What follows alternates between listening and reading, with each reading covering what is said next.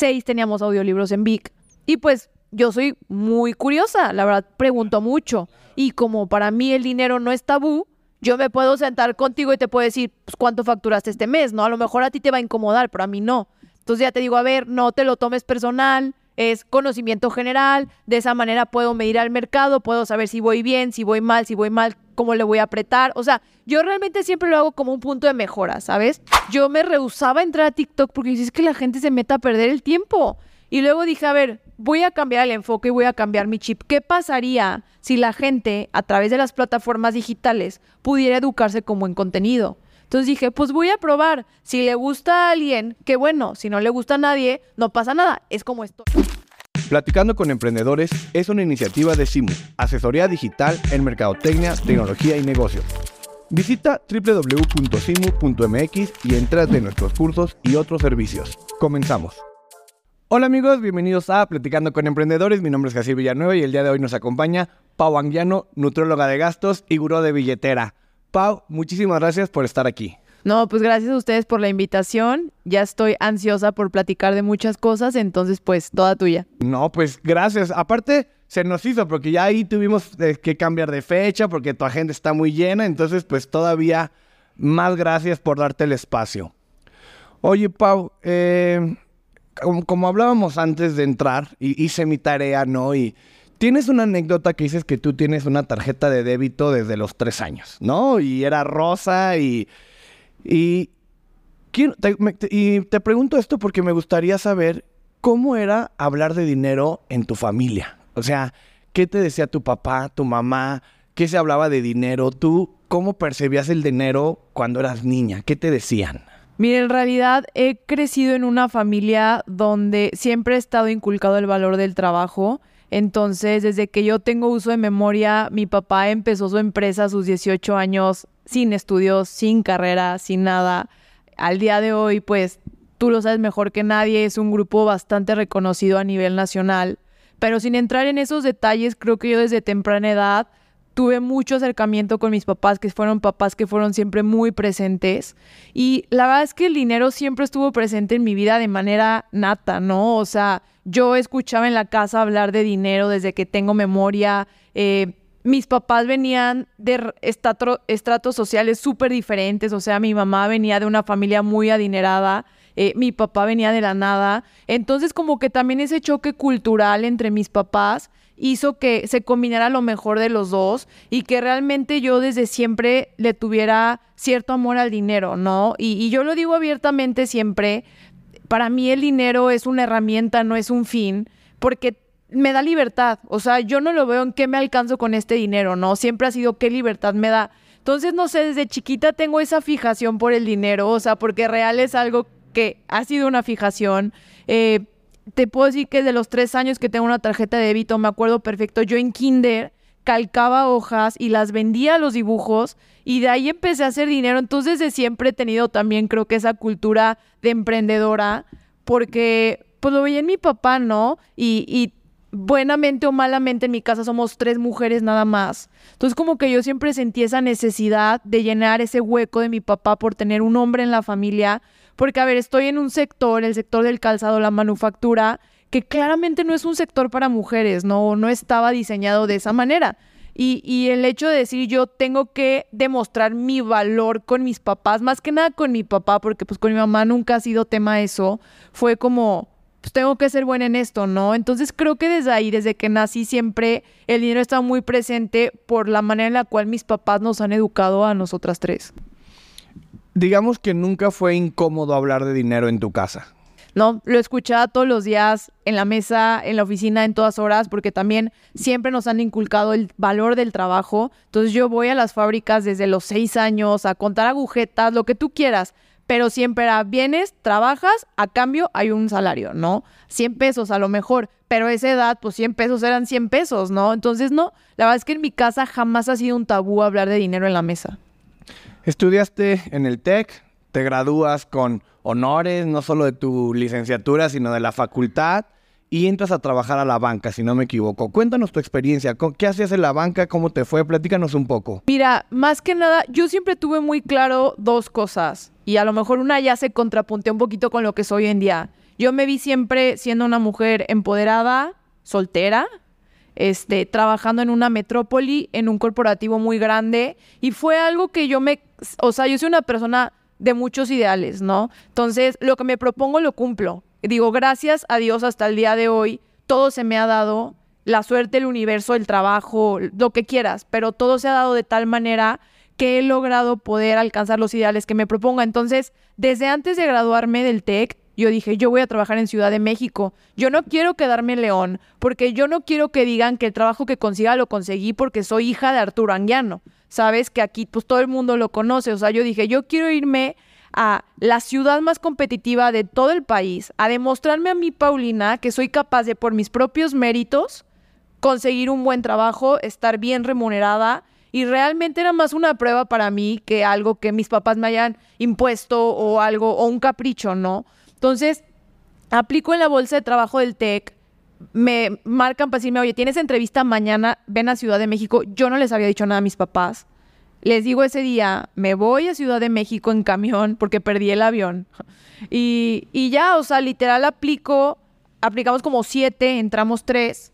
Y me dicen, sí, te queremos en enero. Y esto era finales de diciembre. Entonces, pues imagínate siendo una niña de provincia, eh, súper familiar, el hecho de decir, te vas a ir a vivir a Ciudad de México sola, no conoces a nadie. O sea, sí fue como un shock cultural y, personal muy fuerte. Pero la verdad es que fue una experiencia increíble. Yo ya sabía que yo iba a Ciudad de México a estar, aprender y regresarme. O sea, yo tenía muy claro que quería ir a capitalizar los conocimientos de una empresa tan estructurada como lo es BBVA. O sea, y, y el edificio me enamoraba. O sea, todo me enamoraba en ese momento. Te estoy hablando que era el 2017. Entonces, ¿qué dije? Pues órale, me voy a aventar a la aventura y te puedo decir que hice muy buenos amigos. Ha sido una de las mejores experiencias de mi vida, la verdad. Me sacó mucho de mi zona de confort y aprendí mucho. Estuve en auditoría. No es un área que me gusta, la verdad, pero dije, quiero aprender sistemas, quiero aprender controles, porque eso a mí en las empresas familiares me va a ayudar muchísimo, ¿sabes? Y en la vida. Pasé por auditoría de tarjetas de crédito, de sistemas. Cuando yo no soy programadora, tuve que aprender a programar en tres meses. Auditoría literal de mercados para eh, ver si no operaban precios fuera de mercado los traders. Auditoría de los fierros del banco. estuve al lado de puros actuarios que también, o sea, no soy actuaria. Entonces fue padre porque la parte padre de auditoría es que cada tres meses cambiabas de auditoría. Y a muchos siempre los dejaban en la misma rama pero a mí yo creo que para probarme o no lo sé, o porque realmente era buena auditora, pues me brincaron por todos los equipos y aprendí la verdad muchísimo, ¿sabes? Metodologías de trabajo, equipos de trabajo, a no caerle bien a tus compañeros, las envidias, o sea que al final fue algo que también me tocó vivir en BBVA, pero al día de hoy lo agradezco porque pues me dio muchas armas y herramientas para poder llegar al día de hoy pues a donde estoy, ¿no? ¿Qué crees que fue lo más valioso que te trajiste de BBVA? Sin lugar a dudas, la resiliencia y el salir de mi zona de confort. O sea, me reto en todos los sentidos el dejar a mi familia. De verdad soy una persona demasiado familiar. Y, el dejar mi casa donde pues, tenía todas las comodidades y decir, pues ve y busca suerte a Ciudad de México, que pues no es cualquier cosa. Y a ver, no creas que por trabajar en BBVA yo tenía un sueldo bueno, o sea. recién egresada al final del o sea, Yo, en ese entonces ganaba 12 mil pesos al mes. Y estás hablando Ciudad de México que una renta, un cuarto te costaba 10 mil pesos. O sea, realmente yo tuve que llegar a una negociación con mi papá de, oye, apóyame, subsídiame un año. Ya si después yo decido quedarme, yo me aviento el round sola, ¿no? Pero pues al final digo, las cosas acabaron saliendo muy bien y cuando me salí de BVA fue por decisión propia, porque dije, ya aprendí lo que tengo que aprender y es momento de regresar a los negocios familiares. ¿Cómo fue ese regreso? ¿Cómo es, cómo es incorporarte en un negocio familiar del calzado, eh, segunda generación, eh, empezar este proceso de sucesión? Platícanos cómo fue tu regreso a Caroso. La verdad es que fue muy complicado, o sea, y justo ahora que mi hermana, la más pequeña, acaba de egresar y, está metiéndose a las empresas familiares, los primeros tres años yo lloraba tres días de la semana, porque era una frustración tremenda de decir, necesito que todas las decisiones me las valide mi papá, porque pues es el director general de las empresas. Yo estoy acostumbrada a, a ser líder, yo estoy acostumbrada a ser una persona poderosa Entonces, mi papá es muy poderoso, tú lo conoces. Entonces, la verdad fue un choque tremendo eh, de autoridad, fue un choque tremendo de ver quién puede más de egos, que está muy mal, pero así fue la realidad. Yo llegaba de ser el mejor promedio en primaria, el mejor promedio en secundaria, en prepa, en universidad. O sea, yo estaba acostumbrada a brillar en todos lados, ¿no? Y esto no lo digo en sentido de, de narcisismo o, o de quererme sentir superior, no. O sea, lo digo porque realmente toda mi vida he sido una persona que está totalmente acorde con el tema de la meritocracia. Entonces estoy acostumbrada a brillar en todos lados porque así soy yo, o sea, así es mi naturaleza y a mí me gusta destacar, o sea, para mí el promedio no existe, la gente tibia para mí no es gente que va a brillar nunca, ¿no? Entonces, el llegar a la empresa familiar, pues fue un choque tremendo, la verdad fue horrible, mil veces pensé en renunciar porque mi relación con mi papá era muy compleja, o sea, llegar y decir, tú eres la directora de finanzas, pero tú no puedes tomar las decisiones sola. Fue como, entonces, ¿para qué estoy aquí, no? Entonces, fue una transición muy compleja, pero hoy, después de otros dos años y medio, porque ya tengo cinco años y medio en las empresas familiares, te puedo decir que no me equivoqué. O sea, yo, yo soy muy fría, soy muy metódica, mi papá es mucho más pasional. Entonces, realmente hacemos muy buen balance en las empresas, ¿sabes? Pero sí, la transición fue súper complicada la parte de la sucesión la estamos trabajando todavía, porque mi papá pues tiene 54 años y él dice, el día que se me acaben los sueños, preocúpense porque ese día voy a dejar de trabajar. Y a como lo veo, jamás se le van a acabar los sueños, ¿no? Entonces, pues realmente sí es muy complicado estar en empresa familiar, ser segundas generaciones, ser mujeres, porque quieras que no, aunque mi papá tenga tres hijas y pues mi mamá, o sea, cuatro mujeres en su casa, híjole, de todos había machismo, ¿sabes? ya no es, ya no hay ahorita, porque pues ya le tocó acoplarse, somos cuatro contra uno, exactamente, porque es minoría. pero, pero sí, la realidad de las cosas es que conforme fuimos creciendo nosotras, fuimos también empoderándonos entre nosotras y demostrándole que el ser mujer no limita tus capacidades, ¿no? Que yo no satanizo el por qué mi papá lo veía de esa manera, es cultural y así creció y lo entiendo, pero lo padre es que al día de hoy hacemos un equipo padrísimo entre todos, porque cada quien tenemos distintas cosas que sumamos a las empresas y eso lo nota el cliente, lo nota el colaborador, que al final es el alma de la empresa y está padre, o sea, ya llegar al punto donde estamos ahorita, que no, vaya que nos ha costado trabajo, creo que hoy estamos todos satisfechos con donde estamos y pues estamos siguiendo trabajando por mejorar, ¿no? Claro.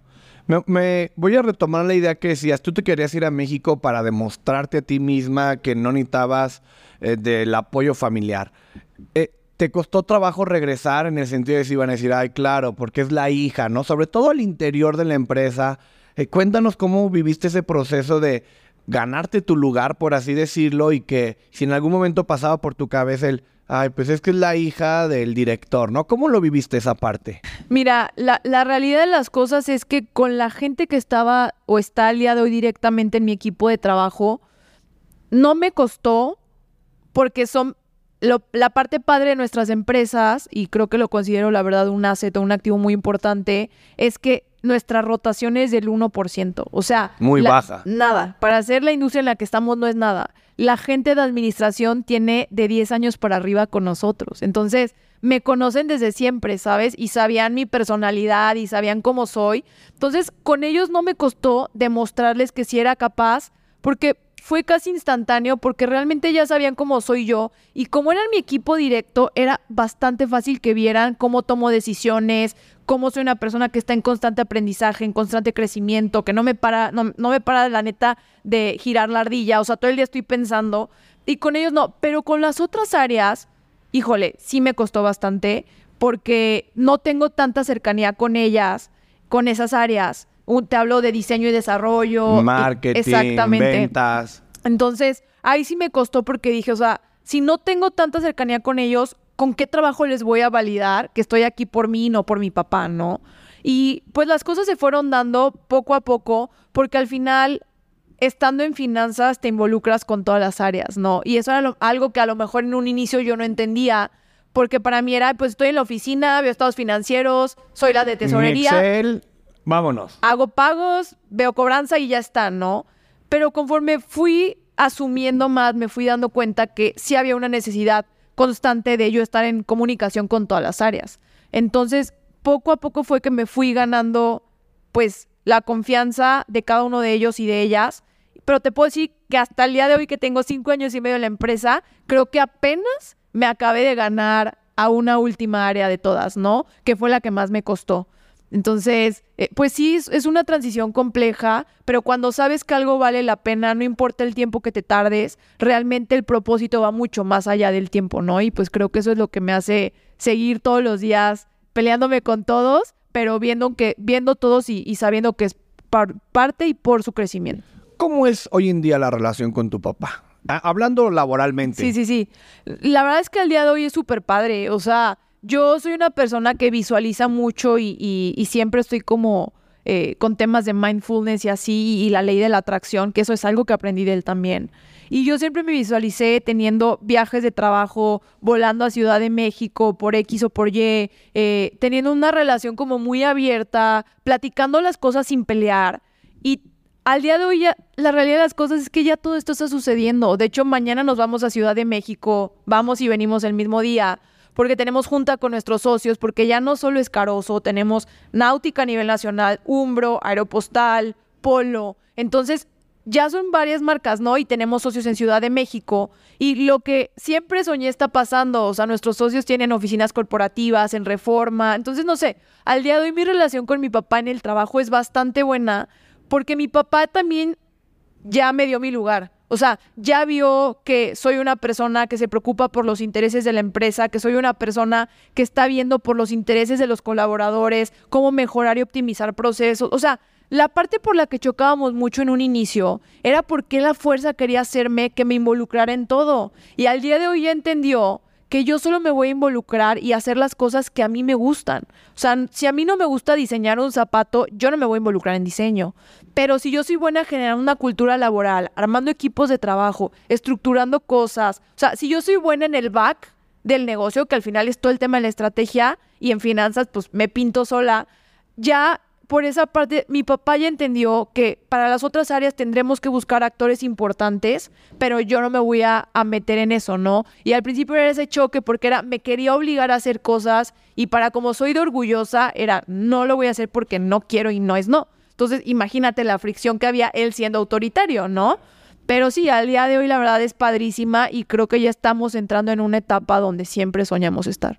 ¿Cuál consideras que ha sido un gran reto que brincaron últimamente a nivel empresa de calzado? Platíquenos así algo que digas, híjole, esto estaba bien difícil y lo logramos. La pandemia. Cuéntanos. O sea, híjole, pues la pandemia creo que todo el mundo supo lo que se vivió. No fue algo sencillo. Nosotros tenemos más de 400 colaboradores tan solo en una planta más las otras plantas, ¿no? Para, pues para que te puedas dar una idea. Entonces, el tema de la pandemia, el tomar decisiones que íbamos a hacer, más que nada con la gente, porque más allá de ver financieramente a la empresa, lo vimos siempre por el tema de nuestros colaboradores, nuestro personal, ¿no? Y fue complejo porque digo, mi papá es una persona muy emocional, a pesar de que es muy duro y se ve muy fuerte, tiene un corazón gigante y es muy noble. Y él siempre es la gente por delante, la gente por delante. Y entro yo en la otra parte, fría, finanzas, de decirle, a ver, aguántame, no. O sea, sí, sí lo entiendo, pero tenemos que ser realistas y si queremos seguir generando fuentes de empleo, tenemos que tomar decisiones buenas en este momento, ¿no? Gracias a Dios, solo tuvimos que quitarnos de nuestra plantilla de una sola empresa y fue a 20 personas. Digo, no es nada en proporción al número de colaboradores que tenemos. Pero yo creo que ahí fue el parteaguas de una buena decisión que se tomó, que sí, obviamente marcó una transición importantísima en el grupo y además reestructuramos muchísimas estrategias que teníamos en cuestión de cartera de clientes, eh, cobranza, o sea, ahí vendíamos a un buen de clientes chiquitos, a raíz de pandemia decidimos no más clientes chiquitos, clientes AAA, nos quedamos con siete clientes y ya no vamos a regar dinero por todos lados, ¿no? Y eso nos ayuda mucho al día de hoy para traer plazos súper sanos con proveedores, en cobranza, flujo de efectivo bueno, por buenas decisiones que se tomaron en pandemia y post pandemia. Nosotros crecimos 2021 un 50%, 2022 crecimos otro 35% y este año vamos a cerrar con un crecimiento del 35%. Tú sabes que este año ha estado súper contraído el mercado, pero el que nosotros estemos creciendo es porque mi papá, la verdad, es una persona muy visionaria y se anticipa muchísimo a las cosas, es muy inteligente, y a que yo soy muy analítica, muy fría y al final soy financiera, ¿no? Entonces, como que esa combinación ha logrado que estemos pasando todas las pruebas que hasta el día de hoy el mercado nos ha puesto y pues seguimos anticipándonos a lo que sigue, pues porque digo, nadie sabe qué va a pasar el día de mañana, entonces siempre tratamos de tener un plan A, B y C, pues para poder si no sale el primero, pues tener otra, otras dos o, una opción por lo menos de qué es lo que vamos a hacer con las empresas, porque hay demasiada responsabilidad al tener a tanta gente trabajando con nosotros, pues imagínate la responsabilidad que es realmente el decir, no estoy viendo por mis intereses, nuestra familia, estamos viendo por los intereses de más de 800 familias, ¿no? Entonces, o sea, es muy fuerte ya una vez que lo dimensionas, la responsabilidad que tienes con la sociedad de que tu negocio jale sí o sí. Porque si no jala, hay 800 familias que, que se caen. Cuéntanos un poquito en, tu día a día, ¿qué estrategias has implementado en, en Caroso o en las empresas que, que de alguna manera digas, esto se hacía completamente diferente y a raíz de que llegué yo y con mi papá y la visión, lo pudimos cambiar? No había estructura. Mi papá no es una persona organizada. Mi papá, su, su alma emprendedora es tan nata que es como piensa algo y ejecuta, ejecuta, ejecuta. Él es muy bueno para ejecutar, pero no estructura las cosas, ¿sabes? Olvídate de papeles de trabajo, olvídate de procesos, cronogramas, eh, seguimientos. O sea, eso en la empresa no existía. Entonces, ni, o sea, para que dimensiones, ni siquiera le entregaban estados financieros a mi papá.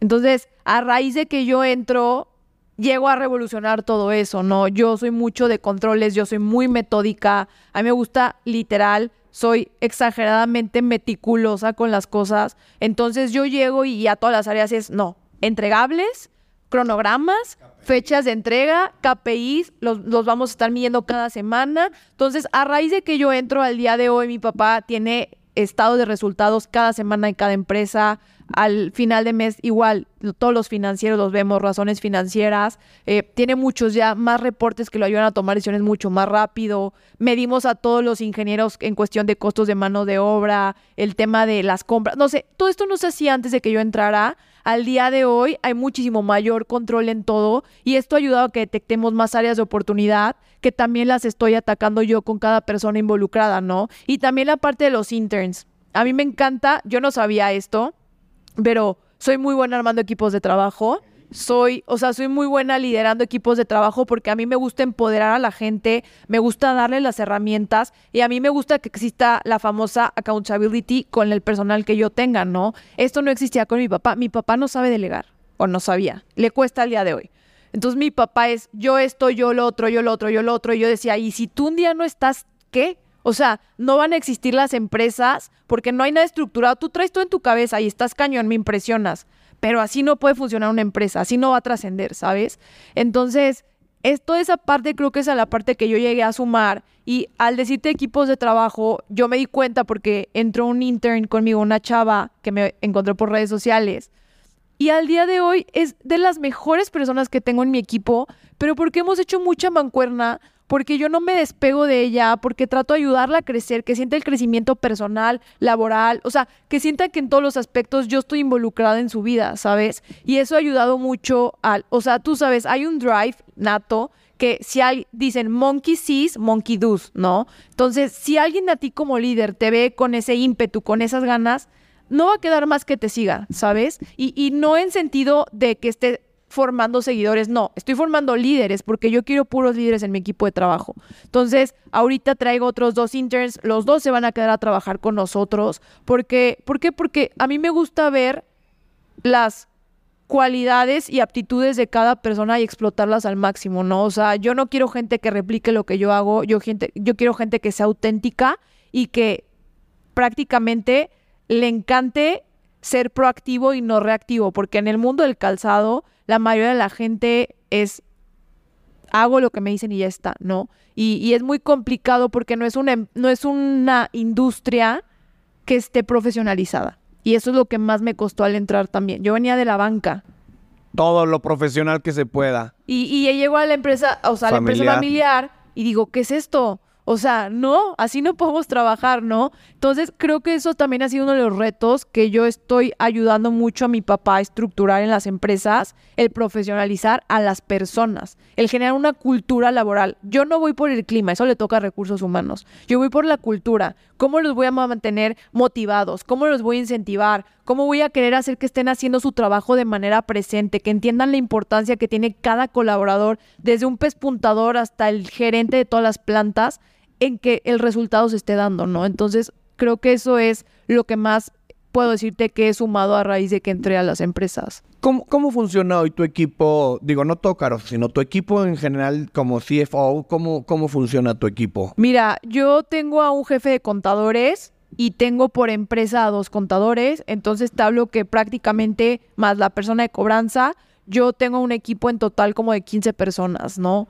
¿Qué hago yo con ellos? Bueno, los financieros los vemos una vez al mes. Cada semana a mí me mandan reportes por empresa de ciertos KPIs. ¿Los financieros son externos? ¿Es una es como, como un despacho? No, lo llevamos nosotros todo interno. Todo es interno. ¿Lo ves una vez al mes? Sí. Perdón. ¿Y? Ah, no, y ya, o sea, yo tengo seguimientos con ellos cada semana por empresa y además yo estoy o sea, en colaboración constante con cada uno de ellos, porque tengo a todos a dos pasos, ¿sabes? O sea, está mi oficina, pero mi oficina, yo es lo que les digo, yo de 9 de la mañana a 6 de la tarde no me puedo concentrar porque entra y sale tanta gente a mi oficina que, que, me es imposible a mí sentarme y, decir, ya tengo tiempo para estructurar algo, ¿no? O sea, por eso me gustan a mí las after hours en la oficina, porque es cuando puedo hacer la estrategia y ya ejecuto pues en las horas laborales, ¿no?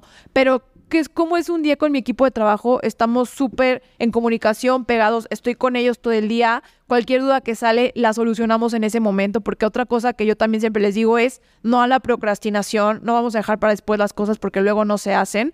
Entonces, eh, la verdad es que creo que eso ha sido clave con las 15 personas que están al día de hoy directamente a mi cargo, el armar una base sólida de sé exactamente qué les pido, ellos saben qué tienen que dar y no hay problemas ahí porque la comunicación es muy fluida. Generalmente en los equipos de trabajo pasa muy seguido que como el líder no pide bien las cosas, la gente no sabe qué dar, la gente se estresa y aunque sean buenos elementos se acaban yendo. ¿Por qué? Porque no sienten una dirección, ¿no? Y eso es lo que yo no trato de hacer con mis equipos. Y de vez en cuando también, te digo, soy una persona súper intensa, escucho un montón de audiolibros, podcasts y así todos los días. Entonces, de vez en cuando, para no saturarlos tampoco, pues les mando cositas, ¿no? Que es como para tratar de que estén enfocados y motivados, que creo que eso también es una parte fundamental en un equipo de trabajo. Quiero cambiar ahora de Financial Detox, que aparte ahorita nos decías, es como tu hobby, ¿no? Es como, ah, sí, después de trabajar, eh, tengo este otro trabajo que me inventé. En 2020 empezaste a crear contenido, a, apostarle por tu marca personal. Eh, cuéntanos, para quien, si hay alguien que no te conozca, qué es este pues, tu marca personal, cómo la llevas, qué has hecho. Platícanos un poco. Pues mira, yo empecé mi marca personal en abril del 2021, desde el 2020, 2019, o sea, desde que yo trabajaba en Bancomer 2017, a mí me gustaba subir los martes financieros. Entonces, yo me grababa y subía las noticias del martes y ya.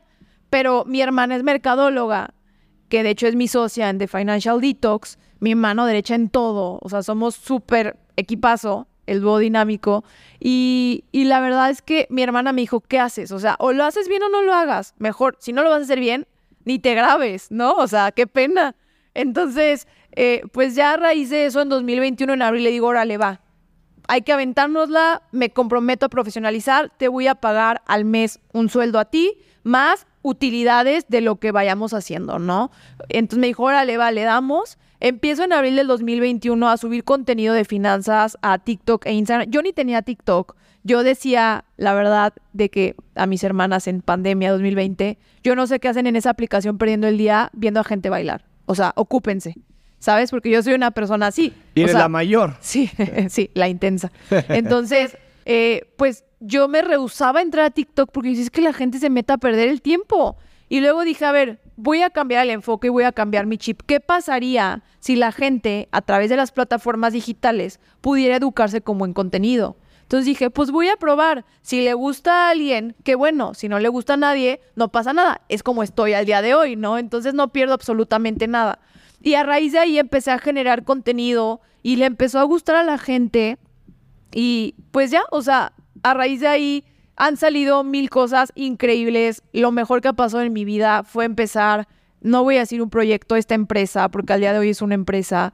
Este, me ha dado las satisfacciones más grandes de mi vida obviamente además de, de mi esposo, ¿no? Que me casé el año pasado, pero, pero la realidad de las cosas es que yo sé que estoy en este mundo, porque lo sé y no te puedo, no te puedo decir cómo lo sé, lo siento. Mi misión de vida es mejorar la calidad de vida de México y América Latina a través de educación financiera. Entonces, yo sé que el propósito por el cual Dios, el universo, en quien ustedes crean, estoy aquí, es porque yo estoy para ayudar a la gente a que mejore su calidad de vida. Y esto a través de qué? A través de las finanzas, ¿no? Y no es solamente una suposición o una corazonada, realmente es algo que he comprobado porque me han llegado miles de mensajes que me hacen saber y sentir que lo que estoy haciendo está bien y que hay una razón para seguirlo haciendo, ¿no? El cómo puedes cambiar vidas con educación te deja una satisfacción que no te lo puedo explicar. O sea, híjole, ha sido lo más increíble. Ahorita venía hablando con mi hermana, de hecho, y le dije, es que wow lo que hemos logrado este año, ¿no? O sea, a pesar de no haber sido un año, según yo, tan intenso, pero creo que soy, porque es muy soy muy exigente conmigo misma, pues ha sido un año increíble en cuestión de metas y logros. Y, la verdad, si no me hubiera animado a dar ese primer paso, no podría decirte eso el día de hoy. Porque una cosa son las empresas familiares y es el sueño de mi papá. Y otra cosa es mi sueño, que es de Financial Detox, ¿sabes? La educación financiera. Entonces, ha sido la mejor decisión que he tomado en mi vida y, y la verdad, lo que me hace despertarme todos los días con ganas de hacer más, ¿sabes? De hecho, prácticamente hay como dos paus, ¿no? Porque toda esta primera parte de las empresas familiares casi no se ve en tu marca personal, ¿no? Realmente en, tu empresa de finanzas se ve todo lo otro. Hoy, ¿cómo funciona? Digo, sé que tienes webinar, que tienes retos, que tienes un audiolibro, pero ya como una empresa, platícanos cómo la tienes estructurada, cómo tú y tu hermana lo han, lo han hecho. Pues mira, al día de hoy tenemos, empezamos con webinars, que fue nuestro primer producto. Ahora tenemos el audiolibro en Vic, y con el audiolibro estamos sacando retos de lectura. Justamente va a salir un reto la siguiente semana porque hace como un mes me contactaron y me dijeron, oye Pau, ¿qué crees?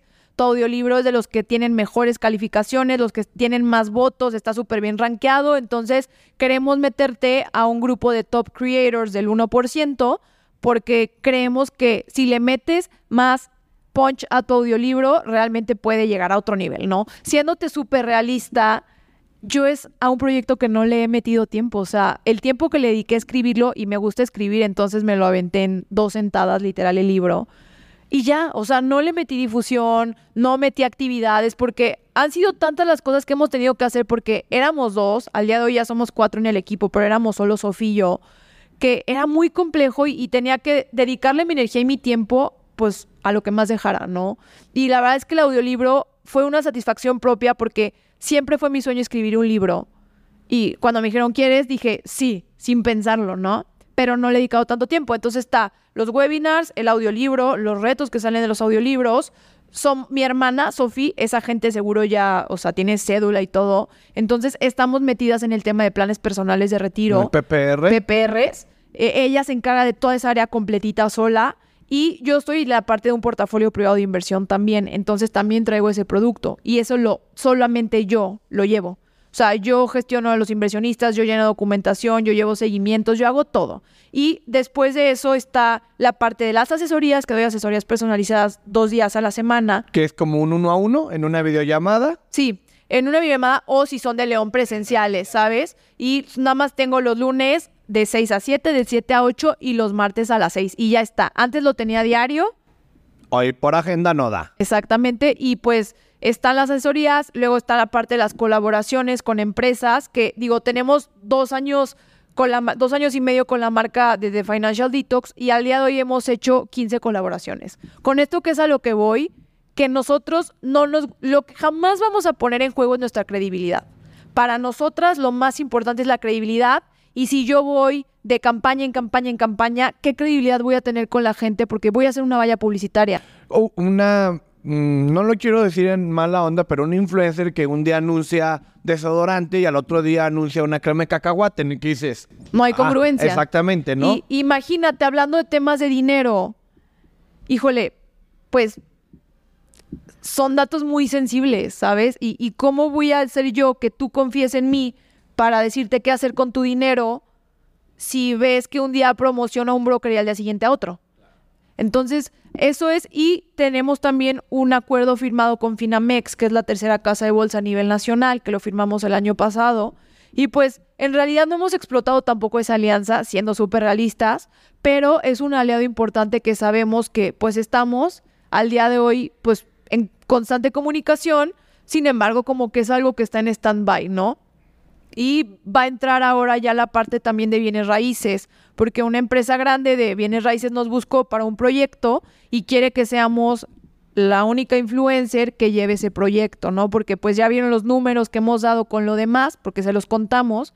Entonces dijeron, pues ¿para qué buscar en muchos lados? Mejor me enfoco en ti y pues si eres tan buena como dices, pues los números lo van a decir solos, ¿no?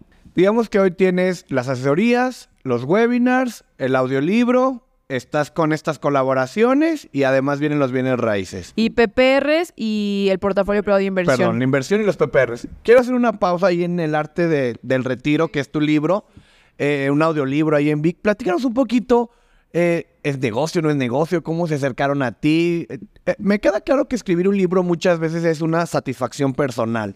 Pero ya hablando desde, desde los business y por si alguien tiene la intención o, o de crear un libro, cuéntanos, digamos, esa parte que a veces no vemos los que conocemos la aplicación y obviamente pondremos aquí el link, la imagen del libro y todo para que lo escuchen. Mira, la realidad de las cosas es que no es el negocio de la vida. O sea, digo, yo platicando con muchos autores, porque este año saqué un reto que se llamaba Tú al Poder y éramos siete mentoras. De esas siete mentoras, seis teníamos audiolibros en Vic. Y pues yo soy muy curiosa, la verdad, pregunto mucho. Y como para mí el dinero no es tabú, yo me puedo sentar contigo y te puedo decir, pues, ¿cuánto facturaste este mes? No, a lo mejor a ti te va a incomodar, pero a mí no. Entonces ya te digo, a ver, no te lo tomes personal, es conocimiento general, de esa manera puedo medir al mercado, puedo saber si voy bien, si voy mal, si voy mal, cómo le voy a apretar. O sea, yo realmente siempre lo hago como un punto de mejora, ¿sabes? No, no es el negocio de la vida, o sea, realmente te pagan regalías por minutos escuchados y te pagan cierto fee fijo si mandas a usuarios a la página, ¿no? Pero no es un negocio, o sea, si quisieras vivir de eso, no podrías vivir de eso. Es a lo que voy. A lo mejor alguien que tenga un montonal de alcance, millones de seguidores, puede que para esa persona sí lo sea. Porque como yo sé, o, o a mí me lo dijeron en su momento, a Brembita le va muy bien con Vic, ¿sabes? Pero pues Brembita es Brembita, o sea, es la Sasha Fitness de México. Entonces, pues son contados con los dedos de la mano las personas que están en esa posición, ¿sabes? Al final del día es un, es un ingreso pasivo donde a volumen pues te va a funcionar. Exacto. Pero pues también dices, oye, ¿a qué le voy a dedicar mi energía y mi tiempo, no? Pues mejor a, a donde yo controlo el resultado. En el audiolibro, ¿cuántos call to actions debe de haber para que alguien llegue a escuchar mi audiolibro? Yo no controlo mi funnel del cliente. En los otros productos, que soy yo o mi hermana directo, pues realmente sí controlamos el funnel porque quien te da el servicio, la atención, está al pendiente de ti, somos nosotras. Y, y la diferencia entre nosotras y cualquier persona que esté en el mundo financiero o en el mundo de los seguros es que nosotros no estamos haciendo esto por dinero. Nosotros lo hacemos genuinamente porque nos interesa la vida de las personas y el futuro de esas personas. No, es, no lo estamos haciendo porque necesitamos venderte una póliza más, ¿sabes? Lo hacemos porque necesitas esa póliza más en tu vida. O sea, creo que la parte del éxito que hemos tenido, y lo platiqué en una asesoría que tuve el domingo, ha sido eso, o sea, que la gente se ha dado cuenta que nosotros llegamos con ustedes siendo una amiga más que sabe de temas de dinero y que te quiere orientar y ayudar a que tomes mejores decisiones, pero no lo estamos haciendo desde el punto de vista monetario. Sí, el dinero llega por consecuencia cuando haces algo que te apasiona. Y sé que lo dicen en muchos libros y lo escuchamos de muchos multimillonarios, y ya cuando lo vives te das cuenta que sí es así, ¿sabes? O sea, TFD empezó como un hobby Y al día de hoy, TFD representa el 80% de mis ingresos, ¿sabes? O sea, porque en la empresa familiar yo recibo un sueldo y ya está, pero mi sueldo está topado. Y yo, Paulina, soy una persona cero conformista, entonces empecé TFD también por eso, porque yo dije, oye, ¿cómo puedo hacer también de mi pasión de vida algo que me ayuda a generar ingresos, que me ayuda a generar más activos, que me generen más ingresos pasivos, ¿no?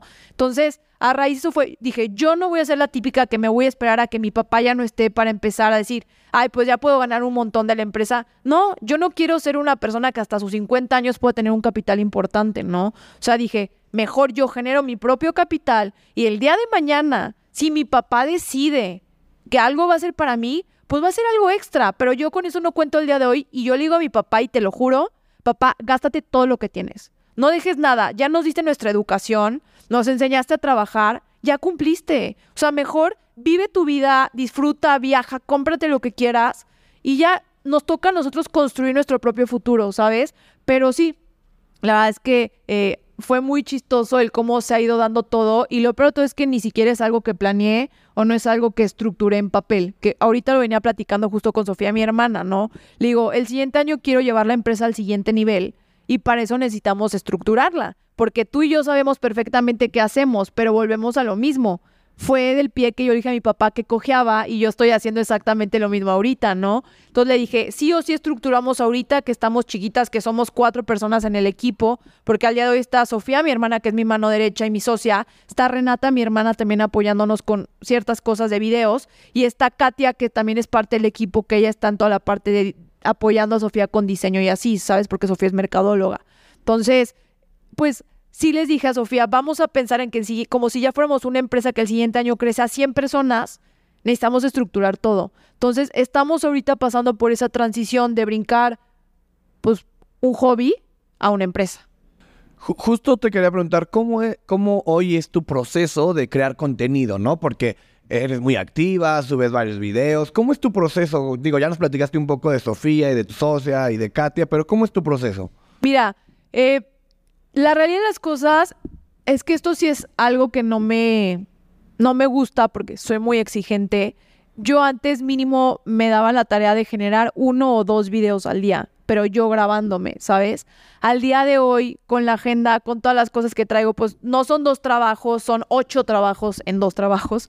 Entonces, lo que hago hoy en día es definimos, definimos tópicos. Mi hermana Renata me ayuda a hacer esos videos si necesitamos que yo grabe una introducción o que yo grabe eh, X, Y o Z, me dice Pau, necesito que grabemos esto, lo grabamos en ese momento porque si no, ya sabe que nunca lo voy a grabar. Y, y ya se encarga ella de editar y ya Sofía programa todo y Sofía sube a Instagram. Sofía no toca TikTok, solo yo, pero Sofía sí se encarga de todo el feed de Instagram porque si te fijas ahí hay posts, hay carruseles y todo, que eso lleva diseño y muchas horas de trabajo, ¿no? Entonces Sofía se encarga de eso. Pero sí, la verdad es que el tema de los videos es algo que, me incomoda porque quiero retomar el hecho de volver yo a poder generar más contenido yo, Paulina, que al final pues es muy diferente cuando está tu ADN en algo a cuando alguien más lo hace. Y yo sé, o sea, necesito ir back to basics, pero ahorita mi agenda no me lo ha permitido. Hace en mayo del año de este año me buscaron para hacer una colaboración, una empresa, una startup. Yo les dije que yo no hacía colaboraciones con cualquiera, que yo nada más colaboraba con empresas posicionadas en el sector y que si querían algo, porque yo había visto su página, era una sociedad o no era nada se sacaron de onda porque eran cuatro chavos que ni nos conocíamos en persona, ellos Monterrey, yo en San Pancho, y, fue como de, ok, hay que probar y ver, ¿no? Entonces, de mayo a mayo, todo mayo y todo junio, hasta finalizar junio, inicios de julio, Sofía y yo estuvimos en esta startup en prueba piloto. Al acabar ese periodo de prueba les dije, ¿qué sigue? ¿Vamos a firmar o no? ¿De qué era la startup? La startup es un marketplace educacional de productos y servicios financieros ahorita nada más tarjetas de crédito. Entonces, eh, a raíz de me dicen, ¿sabes qué, Pau? Sí, pero te queremos solo a ti. O sea, el cap table ya somos cuatro, no hay, lugar para dos. Otra socia. Entonces, pues fue una plática muy complicada con Sofi, porque Sofi y yo somos hermanas y somos socias, o sea, vamos juntas en todo. Entonces fue complicado, pero al final sabemos que negocios son negocios y no nos tomamos las cosas personales. Y la verdad es que fue, fue complejo al principio, pero después fue muy sencillo, no. Entonces yo entro, yo firmo, yo duro un mes negociando mi entrada, porque eran, me querían poner condiciones que yo no quería. Entonces, hasta el final que, logramos llegar a un punto medio en la negociación. Y a raíz de eso, yo de septiembre, 19 de septiembre que firmé ayer, estaba ahí. Sí, eh, estuve colaborando, eran, acabamos siendo tres socios y yo, uno de mis socios era Carlos Bremer, otro se llama Diego de la Vega y otro es Alejandro Patrón fundamos la empresa. Ellos ya tenían un año con esta empresa. Cuando yo entro, le damos un giro total al modelo de negocio y a todo, a estrategias de mercado. Todo cambió al momento en que yo entré. Porque la verdad es que los tres me escuchaban mucho y estuvo padre formar equipo con gente que también es tan capaz y cada quien en sus diferentes ámbitos, ¿no? Carlos venía de, de Private Equity en Austin, vivió toda su vida, bueno, 12 años en Austin. Este Alejandro es abogado, nada que ver. Diego es ingeniero en sistemas, nada que ver. Hicieron el, el nerd, el legal, el todo. Se hicieron el Dream Team. Sí, y, y pues estuvo padre, estuvo padrísimo. Yo, cuando estaba solo en TFD y en Caroso, yo pensaba que ya no podía más porque mi vida no daba para más. Me caso en noviembre del año pasado. Entró esa otra parte que al final es tener una casa, dos perrijas, un esposo, que aunque yo no esté en mi casa todo el día, Hay, hay obligaciones, ¿sabes? claro. Y luego firmo esta startup y veo que voy avanzando y voy avanzando y voy avanzando y dije, y dije híjole, sí puedo. Sí se puede. O sea, realmente es que mentalmente yo ya estaba topada a unas limitaciones que no existían y acá como mi compromiso también estaba con mis socios, pues no había de otra más que dar resultados, ¿sabes? Entonces, eh, pues imagínate que en dos meses cerré a siete bancos a nivel nacional, dos que se quedaron en pláticas que ya estaban a nada de cerrarlos. Yo creo que mis socios los van a tener que cerrar esta semana o la que sigue. Pero híjole, de ser nadie a decir, cerré a nueve bancos a nivel nacional donde me habían negociado cierto CAC, tripliqué o dupliqué CACs que me dijeron, no hemos negociado esto con nadie. Eres la primera persona con la que lo negociamos así. Como que me hizo darme cuenta y dije, híjole, pues no hay limitaciones y, y no hay un tope, ¿sabes? Lo que te propongas lo puedes lograr siempre y cuando tengas la seguridad en ti mismo y obviamente que tus conocimientos te avalen y te respalden, ¿no? Entonces, te, te doy esto un poquito en contexto porque, pues, de TFD salió el startup. Claro. Sin TFD no hubiera Te- existido por- esto, por eso ¿sabes? fue tu marca personal, ¿no? Al al final por eso te buscaron. ¿Cómo, cómo fue la salida? ¿Cuál, ¿Cuál fue el tema de la salida y cómo fue tu salida con ellos? Mira, el, el tema fue que yo negocié con ellos que yo era a base de resultados, no a base de full time. Ellos están full time. Ellos solo estaban en esto, no tienen ningún otro trabajo. Yo traigo TFD y Caroso. Y yo les dije, es que yo sí puedo. O sea, a mí díganme qué quieren que haga y lo hago. No me importa el tiempo, no me importa trabajar fines de semana. Yo voy a hacer lo que se tenga que hacer. Yo voy a negociar con mi papá lo que se tenga que negociar. Así sea tomar juntas, aún estando en Caroso, lo que sea. Lo voy a negociar porque me toca a mí, ¿no? El interés es, mío. Entonces, eso negociamos cuando yo firmé. Tenía el 15% yo de la empresa, cada uno de ellos tenía el 25% y un inversionista que les había dado dinero en un inicio tenía el otro 7.5%. Entonces, a mí se me hacía un deal bastante justo. Pasa que esta semana, el martes, en nuestra junta de check-in semanal, me dicen, ¿qué crees? Hablamos con el inversionista que nos metió lana la primera vez y dijo que está interesado en volvernos a meter lana, pero que qué onda contigo, que te sigue en redes sociales y que, pues, ¿cómo es posible que estés acá si estás con tantas cosas? Oye, subes que levantaste un montón de capital para el portafolio privado, subes que te fuiste a Chicago con GNP porque te premiaron por ser el número uno en tu agencia, o sea, ¿cómo te da tiempo para enfocarte también en una startup, no? Y él dice que si va a meter su lana, quiere asegurarse. Gente, gente full time. Exactamente. Y, y que hasta cierto punto la preocupación del socio es muy válida, ¿no? Del inversionista en este caso. Muy respetable. Totalmente. Y más que digo, pues es que él ni me conoce. Me conoció de una cena de dos horas. Claro, Entonces, y me sigue y ya. Eh, Exactamente. Entonces les dije a mis socios, denme chance, tengo que pensarlo, porque literal lo que me dijeron fue, si queremos empezar a levantar lana con fondos, No puedes estar tú, básicamente. Exactamente, o sea, o es full time o es nada. Entonces dije, déjenme pensarlo. Entonces, te digo, yo soy una persona muy estructurada, de me estuve rodeando y preguntando y consultando a mucha gente, me armé un escrito de cinco hojas donde daba todas las razones del por qué yo sí había hecho no lo que me tocaba, mucho más, de lo que me ¿Habías tocaba cumplido con tu deal? Y que al final pues me estaban cambiando las reglas del juego, ¿no?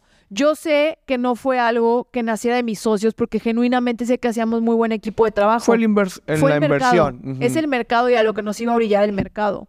Entonces, ayer tuvimos esa plática complicada y ya les dije, pues saben qué, pues no. O sea, ustedes me quieren full time a partir de marzo, es un no negociable para mí, no quiero mermar el avance de ustedes tres y, y la realidad de las cosas es que siento que cumplí perfectamente con todo. Entonces, para mí es indistinto si estoy full time o no estoy full time porque yo soy una persona basada en resultados, ¿no? Que creo que eso es lo más importante en cualquier lugar, ¿no? A mí, que es lo que yo siempre les digo, a mí no me importa a las marcas, ¿no? Si te acercas con un influencer que tiene un millón de seguidores, si te convierte a 100 mil personas de 100 pesos, yo te voy a convertir a lo mejor a 20 personas de 500 mil pesos. O sea, para mí realmente va mu- yo prefiero trabajar inteligente que trabajar mucho, ¿sabes? Entonces, eh, yo voy siempre con esa primicia en mi vida y es lo que yo les decía a estos chavos, a ver, yo sé que ustedes lo entienden, pero no pasa nada. Entonces, pues imagínate también, fueron seis meses que le dediqué muchísimo tiempo a esto, le, le dejé de dedicar tiempo a TFD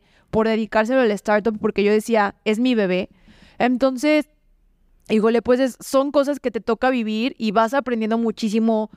Aprendes del tema de las sociedades, aprendes del tema de cuando ya entran terceros en juego en un negocio, llames inversionistas, fondos, lo que sea, y te cambia totalmente el panorama, pero al día de hoy te digo, yo nada lo veo como un fracaso, yo todo lo veo como emprendimientos, co- como aprendizajes, perdón, como experiencias, como oportunidades. Ya salí con tres nuevos amigos y, y conociendo el mundo de startups que es totalmente diferente a una empresa tradicional. O sea, yo salí de que asustada de decir, híjole, o sea, romantizan muchísimo películas de Facebook, de todas las que hemos visto series de WeWork, todas esas series que hemos visto emprendedores, romantizan muchísimo el emprendimiento y cero es como te lo pintan. Ah, en una startup es- tienes tres meses de capital. ¿Qué vas a hacer para llegar al mes cuatro, no? O sea, el dinero nos da para vivir tres meses. ¿Qué hacemos? Entonces, como que dije también, ¿quiero estar o no quiero estar en este mundo, sabes? O sea, porque a lo mejor, y hoy lo estaba escuchando en un podcast, dices, oye, pues le voy a tirar a poca gente, pero con mucho impacto, ¿no? Entonces realmente ahí te empiezas a cuestionar qué sí, qué no quieres en tus negocios. Y, y la verdad es que te digo, aprendí muchísimo y todo, pero al día de hoy sí digo, si me meto en el mundo de startups, es uno, porque me voy a dedicar Claro. en alma, cuerpo y alma 100% full time a esto, si no, pues mejor no le entro, ¿sabes? Porque el modelo de negocio, pues yo prefiero solo responderme a mí que responderle a terceros. Y en startups, pues el punto no es bootstrapping, no es que tú crezcas con tu lana, es que crezcas con lana ajena. Con la lana de otros. ¿Sabes? Entonces digo, pues estoy dispuesta yo a sacrificar mi libertad y mi tranquilidad por terceros. La- Hasta tu toma de, de decisiones La- por la lana de alguien más. y la respuesta es que no. O sea, al día de hoy no estoy dispuesta a eso. Entonces, mejor prefiero seguir creciendo un negocio, un modelo de negocio tradicional, que venderle mi alma al diablo, ¿sabes? Claro. Shark Tank. Cuéntanos, ¿cómo te fue tu experiencia ahí? ¿Estuviste ahí generando contenido con los tiburones? Platícanos un poquito de eso. Mira, la verdad fue súper padre. Primera invitación que nos hicieron fue el año pasado. Sofi y yo llegamos al set, en, eh, fue en el hotel en el San Reyes en Ciudad de México. Y ese día solo nos tocaba entrevistar a, a Marcus Dantus, ¿no? Y fue súper chistoso porque nos, nos habían dicho, tienen 15 minutos para grabar. Y lo que salga de 15 ya está. Es lo que tienes, fin. Entonces llegamos, yo traía mi micrófono, ya sabes, amateur totalmente. eh, llegamos, el set superpuesto, luces, cámaras, o sea, otro mundo, ¿no? El mundo de la producción, de, De la de- tele, de de la la tele. televisión de verdad. Entonces eh, llegamos y Sofi y yo somos muy sociales y somos muy abiertas, súper confianzudas. Y Sofía empezó a platicar con una chava que estaba ahí y le dijo de que, ay, ¿cómo te llamas? Y no, que no, pues Jimena, no sé qué. Y tú, no, pues Sofi, oye, ¿y qué onda? ¿Qué haces aquí? No, pues vengo, pues vengo aquí a monitorear todo, ¿no? Entonces Sofía empieza a platicar con ella y pues la chava se veía de 30, o sea, súper joven. Entonces, ya cuando me toca a mí entrar al set, le pregunta ella a Sofía, oye, ¿quieres que microfonien a Pau? Y Sofía le dice, ¿cómo? No pueden, o sea, nos dijeron que es con lo que tú traigas y ya está. Y le dijo, no, no, no. No, la muy, la muy- claro. Y les dijo, "Mo- de que microfonien a Pau, le pasan el video en alta, bla, bla, bla. Y, y Sofía voltea y le dice, pues, ¿quién eres tú, no? Y le dice, no, pues soy la PR de Sony a nivel Latam. Y Sofía dijo, ¿cómo? Te ves súper joven. Yo pensé que estaba haciendo prácticas aquí. Y le dijo ella de que no, o sea, pues yo soy la manda más de todo esto, ¿no? Y, y no sé, o sea, son de esas experiencias que dices, siempre es importante tratar a toda la gente por igual, porque nunca sabes con quién estás hablando, ¿no? Creo que muchas veces, y hablo por muchos influencers que hoy con la persona que me estaba maquillando, que se llama Mariana, me decía, es que a mí me impresiona que tú nunca has perdido piso ni por tu situación familiar, ni por las redes sociales, ni por nada, ¿no? Y le digo, pues es que no hay razón para perder el piso. O sea, creo que de las cosas más importantes en la vida es la humildad y vaya que me ha costado aprenderlo porque te digo, yo era una persona muy egocéntrica y, y pues pensando solo en mí. Y te vas dando cuenta de eso, pues conforme vas avanzando y creciendo y madurando, creo. Y te digo, de esa experiencia de Shark Tank, me llevo, lo que más me llevó es eso, ¿no? O sea, siempre aprende a darle su lugar a todas las personas porque no sabes con quién estás hablando. Dio la casualidad que nos hicimos muy amigas de Jime y Jime, o sea, le gustó nuestra esencia, le gustó nuestra transparencia, nuestra forma de ser. Entonces, este, este año nos volvieron a invitar a Shark Tank y ellas nos dijeron, jamás ha pasado que inviten a nadie dos veces. O sea, Neta, ustedes es porque están cañonas, tienen una vibra, impresionante y la gente y el equipo lo siente, ¿sabes? O sea, somos esas personas que llegamos a un lugar y saludamos a todos y esta vez, o sea, mi esposo y el novio de Sophie nos acompañaron al evento de Shark Tank y nos dijeron, ¿qué onda con ustedes dos? O sea, no les da pena nada, se acercan a todos, avientan a todo y van consiguiendo lo que se proponen sin siquiera tener un plan, porque no hay plan, o sea, todo se hace de manera genuina, ¿sabes? O sea, realmente nosotros no vamos por la vida con intereses. O sea, no es, híjole, ahí está Oso Traba, ahí está Brian Rickward, acércate, le habla con él, te conviene. No, o sea, es genuinamente, quiero conocer a esas personas porque aspiro algún día estar donde ellos están, algo tienen que hacer bien todos en común para estar al día de hoy ahí, ¿no? Y creo que de Shark Tank eso es lo que más me llevo de todas las entrevistas, el hecho de poder estar tan cercana con gente que al día de hoy está en otro nivel, la verdad o la realidad de las cosas es que nos ayuda mucho a enfocarnos, a no perder piso y a tener muy claro el por qué estamos haciendo todo lo que hacemos, ¿no?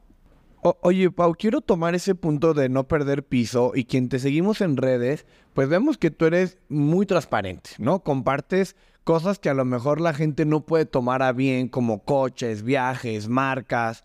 ¿Cómo lidias con este hate, con este...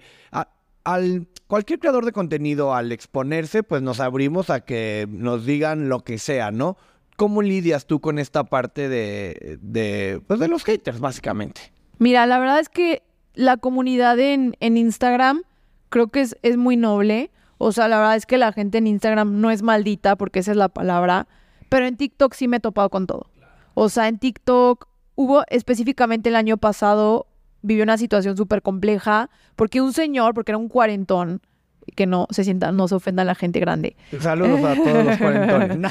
no, pero sí entiendo, era alguien más grande que tú, que, no tenía el contexto. que se supone que es más maduro, que tenía mucha carrera en seguros, que se decía ser el rey de rey de los seguros. Y agarró un video mío, el más viral que he tenido en la historia en TikTok, y empezó a acabarme parte por parte del video, desacreditando lo que estaba diciendo y fue súper difícil porque su video se le hizo súper, súper, súper, súper viral.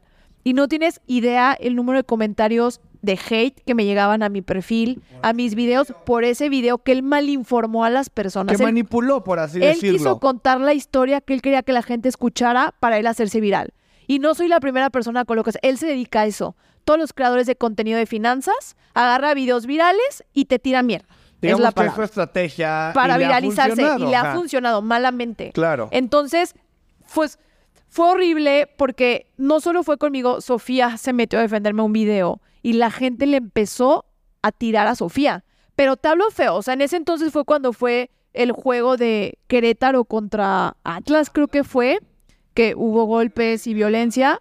Y los, en los comentarios real ponían de que de que hay que hacerle como en el, en el como juego. Querétaro y Atlas, comparando en la situación. Exactamente, o sea, con meter violencia, ¿no? Entonces, te puedo decir que yo creo que sí entré en depresión por lo menos un mes.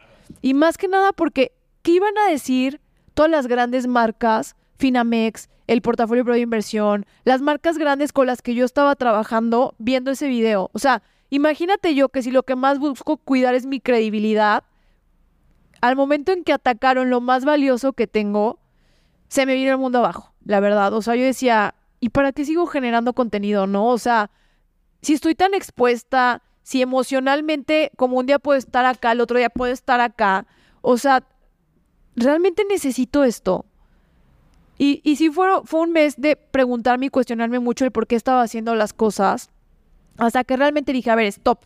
O sea, tú lo estás haciendo esto porque es tu propósito de vida. Hay gente que le va a gustar y hay gente que no le va a gustar. Que no te importe a la gente que no le gusta. Quédate con lo bueno de toda la gente que sí le gusta lo que estás haciendo, la vida, las vidas que estás cambiando gracias a lo que estás haciendo. Llévate lo bueno y deja que ese señor se pierda. Hay karma, ¿sabes? Y al final le va a tocar lo que le tenga que tocar. Y pues fue, una, fue un momento súper complicado para mí con el tema de hate. Y él hizo que la gente se empezara a enfocar en lo que tú estás mencionando, ¿no? Eres una hija de papi, ¿qué puedes decir? A ti no te ha costado nada. O sea, ese tipo privilegio de Exacto, ese tipo de comentarios que dije, híjole, lo peor es que ni hablan sin conocimiento de causa. Pero bueno, es válido, ¿no? O sea, y esto me pasó en marzo y yo pensé que ya había pasado la página y todo y en septiembre de ese mismo año volvió a hacer exactamente lo mismo. Con otro video. Con el mismo video. Ah, o sea, Fue lo simplemente replicó el contenido porque por le pegó, claro. porque a él lo suyo no le pegaba, lo único que le pegaba era colgarse de otras personas.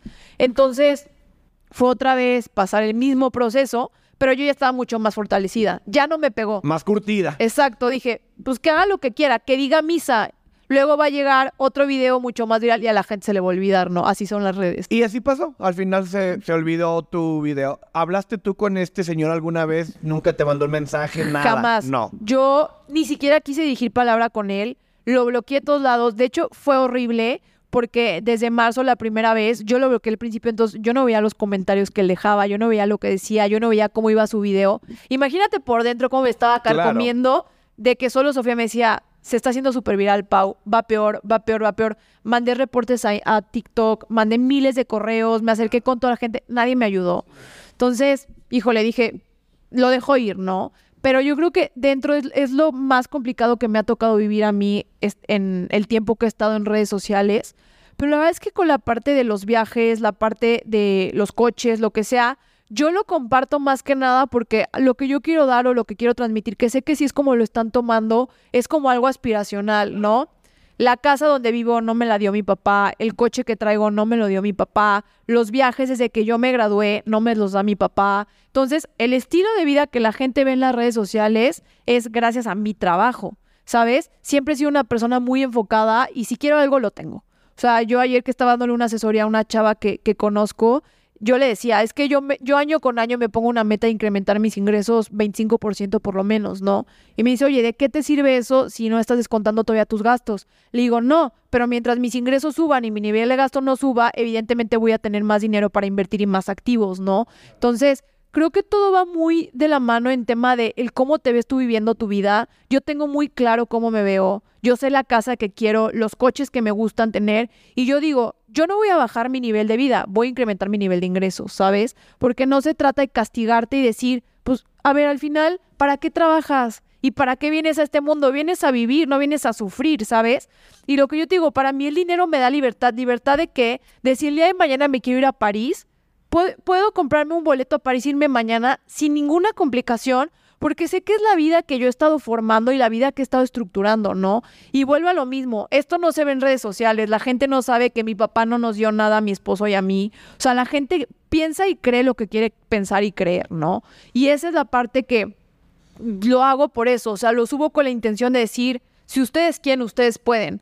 Para mí, el nivel de ingresos no delimita dónde puedes llevar, es el cómo te administras. Sabes, el tomar decisiones financieras inteligentes. Entonces, lo que yo hago a través de mis redes sociales es justamente eso, que la gente vea el viaje de tus sueños lo puedes tener, el coche de tus sueños lo puedes tener. ¿Cómo? Tomando decisiones informadas todo el tiempo. Ya está, no tiene mucha ciencia, pero es complicado porque realmente la gente le da flojera hablar de temas de finanzas. Y aparte de que flojera, muchas veces no nos dejan hablar de dinero, ¿no? Es, es mal visto, es mal educado, no preguntes. Lo que se hace hace rato, ¿no? Muchas veces como, ¿cómo le vas a preguntar cuánto vendió? Porque se puede ofender, lo que sea. Pau, ya casi para despedirnos, imagínate que tu próxima publicación se va a hacer muy viral. N veces más viral que el, este señor. ¿Qué diría ese mensaje de Pau para el mundo? Yo me voy con lo que es mi propósito de vida y es lo que yo pondría muy probablemente en la publicación. Para mí, mi propósito de vida es mejorar la calidad de vida de México y Latinoamérica a través de educación financiera. La pregunta que yo los invitaría a todos a hacerse es, ¿y tú para qué estás aquí? ¿Qué es eso que te mueve a despertarte cada mañana? ¿Qué es eso que te motiva a querer seguir creciendo y creciendo y creciendo y que realmente no ves límites, aunque puede que los hayas, los haya? ¿Y qué es realmente eso que te va a llevar a ti a cumplir con la razón por la cual estás aquí el día de hoy, ¿no? Lo que yo diría en esa publicación sería, pregúntate realmente para qué estás aquí, cuál es tu propósito y cómo vas a hacer que ese propósito de vida haga match con lo que tú estás soñando. Porque mucha gente creo que le agobia el hecho de no saber por qué está aquí el día de hoy, porque hay mucha gente que sin importar la edad y así, todavía no saben qué es lo que realmente los mueve, ¿no? ¿Qué es lo que te hace despertarte cada mañana? Y yo creo que no hay edad para eso, ¿no? Tenemos a un Warren Buffett que lo empezó súper grande, a un Kentucky Fried Chicken en general. Más grande. Más aún. grande. Como tenemos a un Mark Zuckerberg que lo empezó de El- 20 el- años, sin ¿no? acabar la carrera, ¿no? El, el- el estereotipo de que salió de la carrera. Entonces yo invitaría a eso, yo creo que si tuviera una publicación que se hiciera súper viral, a que te preguntes por qué estás aquí, que descubras qué es ese propósito que tienes en tu vida y que vayas por todo, ¿no? Que no existan limitaciones, que no existan miedos, que todo lo que hagas lo hagas con pasión, lo hagas con amor. O sea, te puedo decir que yo creo que también la clave del éxito que hemos tenido en todo lo que hemos hecho en la vida, y hablo no solo a título personal, sino de toda mi familia, porque pues considero que somos una familia exitosa, ha sido que todo lo hacemos con mucho amor, todo lo hacemos con mucha pasión y que no hay miedo. O sea, al contrario, siempre es ver el cómo sí y el cómo vamos a viabilizar las cosas para poder lograr tener los resultados que queramos. Y ya está, porque te digo, mi papá viene de la nada y de la nada ha logrado construir todo, ¿sabes? Y, y yo de ahí parto, o sea, yo le digo a mi papá, papá, no manches, ¿ves dónde estás tú el día de hoy? La verdad es que si no llego mínimo a donde tú estás, no sé qué estoy haciendo. Sí, porque si al día de hoy con los contactos, las herramientas, los La negocios, la educación. educación, los valores, no estoy mínimo donde tú estás a tu edad, pues a qué viene este mundo, ¿no? O sea, creo que las oportunidades están ahí para aprovecharlas y capitalizarlas. Y también eso invitaría a toda la gente, ¿no? Que si hay una oportunidad, la tomes. Si sale o no sale, no pasa nada. Algo bueno saldrá en un futuro de eso. Pero realmente si no te avientas, si no tomas la decisión de ir por lo que te apasiona, ir por tus sueños, pues ¿qué estás haciendo hoy aquí en el mundo? O sea, creo que pues por algo tenemos libertad, por algo tenemos voluntad, pero ya el tomar acción te toca a ti, ¿no? O sea, yo te puedo decir cómo hacer un negocio y si realmente tú no tomas lo que te corresponde y tomas acción en, en la información, en lo que sea, pues no vas a llegar a ningún lado. No va a haber negocio. Exacto. Pau, ¿dónde te seguimos? Tus redes sociales, tu sitio web. Compártenos lo que quieras compartir. Eh, pues en Instagram estoy como Pau Anguiano, en TikTok estoy como The Financial Detox, LinkedIn Paulina Anguiano y obviamente también tenemos pues la página oficial, ¿no? Que es thefinancialdetox.com. Cualquier cosa, la verdad es que pues todo por Instagram y por Instagram les paso hasta mi celular. Porque te digo, a mí me gusta tomar las cosas muy personales. Entonces, no, me- no nos gusta delegar, no nos gusta que nadie haga las cosas por nosotras colaboraciones, PPRs, portafolio privado, todo lo tenemos Sofi y yo Sí, directamente. digamos donde está el valor del- de la transacción, ¿no? O sea, lo, lo que ustedes ven es donde transaccionan directamente con, con todas las personas que asesoran. Sí, y más que nada, pues eso, ¿sabes? Que sepan que todo lo hacemos con mucho amor y no lo vemos con intereses propios, todo lo vemos con la finalidad de que ustedes sean realmente los que crezcan en cualquier sentido. Pau, muchísimas gracias por el tiempo, por los consejos, por las palabras. Y pues nada, si llegaron hasta aquí, gracias. Si lo están viendo en YouTube, comenten qué les gustaría saber de Pau. Compártanlo para que más mujeres y más hombres conozcan la historia de Pau y poder seguir inspirando a otros emprendedores. Muchísimas gracias por el tiempo, Pau. No, gracias por la invitación. A, toda a nombre de todas las personas que hacemos posible platicando con emprendedores, muchas gracias y nos vemos la próxima semana. Gracias. Gracias. Pau. ¡Nos fuimos! ¡Vámonos! Genial. ¿Nos tomamos una foto de una vez? ¿Nos ayudas, amigo?